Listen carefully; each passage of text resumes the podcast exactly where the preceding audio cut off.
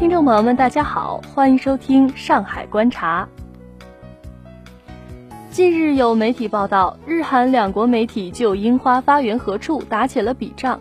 中国樱花产业协会为此召开新闻发布会，称樱花起源于中国，发扬光大于日本。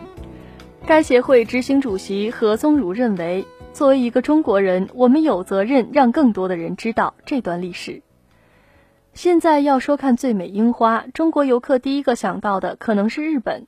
从最南端的冲绳到北海道，樱花次第盛放，花期两三个月。无数游客从南到北追随樱花，大饱眼福，同时还体验了一趟颇为高大上的文化之旅。而在樱花发源地中国，国产樱花也当不成主角，很多城市赏樱公园大量种植的却是日本樱花。发源于中国，却在他国发扬光大，做出了名堂。有相似命运的还有锦鲤。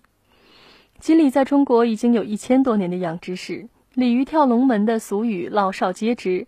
但如今最美的锦鲤是日本锦鲤，被誉为活的艺术品。日本引进中国锦鲤不过两三百年，却培育出红白、大正、少和等众多新品种。在国内市场，一条十厘米长的日本锦鲤幼苗价格就是国产锦鲤的十倍，一条特级品质的日本锦鲤售价数十万，毫不稀奇。国产锦鲤倒建成了新手的练手鱼。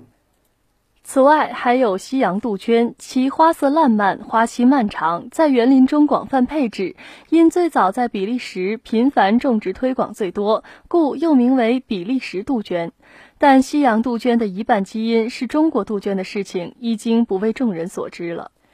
我不是生物学家，对探讨物种起源没有多少发言权。但日本樱花知名度何以如此之大？赏樱几乎要成为一门产业，倒是可以生发一番经济和社会文化意义上的思索。赏樱自然要吃喝玩乐，顺带购物，对经济的贡献就像花儿一样美丽。效益更高的是文化，樱花成为日本的一张名片，樱花文化更是被描述为国家软实力，其中的品牌培养和宣传之功，难道不值得我们借鉴吗？近年来，很多城市也在举办各种花卉节，樱花也在很多城市种植，但缺乏整体规划设计，零散不成规模。比如，我们没有连贯多个城市的赏樱旅游路线，这就难以产生日本樱花那样连续性、震撼性的美感，并拉动经济消费，更谈不上品牌和文化魅力。因此，看日韩樱花发源之争，对于我们实在是一种刺痛和鞭策，提醒我们还有很多事要做。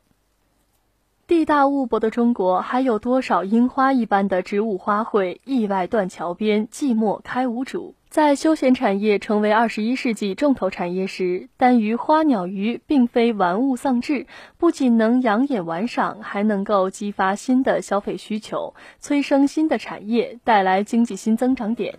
并可能成为文化软实力。也许有关部门可以对发源于中国的花鸟鱼虫等观赏生物进行家底排摸，建立档案，对具有大型观赏性的生物设计研究计划，予以新品种的培育和优化，并尽快形成规模或产业化，使它们发源于中国，发扬光大于中国，扬名于世界。